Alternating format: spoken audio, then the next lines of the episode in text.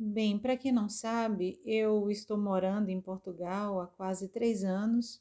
Vim para Portugal para fazer o mestrado em Ecologia Humana e Problemas Sociais Contemporâneos.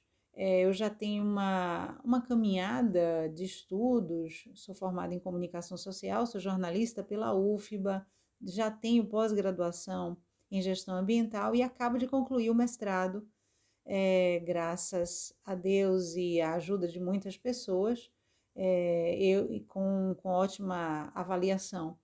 É, mas o que eu tenho para dizer para quem né, tem o câncer, ainda está vivenciando o tratamento, ou para qualquer outra questão, a gente tem que buscar aquilo que nos faz bem.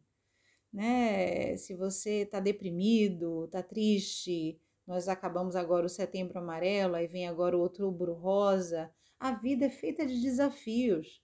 É, e a gente nem sempre está o tempo todo alto astral, positivo, vivendo um momento feliz, mas é, faz parte da jornada, faz parte da caminhada, os altos e baixos. A única diferença é a maneira como nós encaramos esses desafios. Essa é a grande diferença. E quando a gente se sente fragilizado, porque isso também é possível, a gente tem que ter a coragem de pedir ajuda, de buscar apoio, de estar ao lado de quem amamos, sabe? Os nossos amigos. Precisamos muito desse contato, dessa relação com o outro, sabe? Assim nós nos aprimoramos, assim nós aprendemos, assim compartilhamos também conhecimento.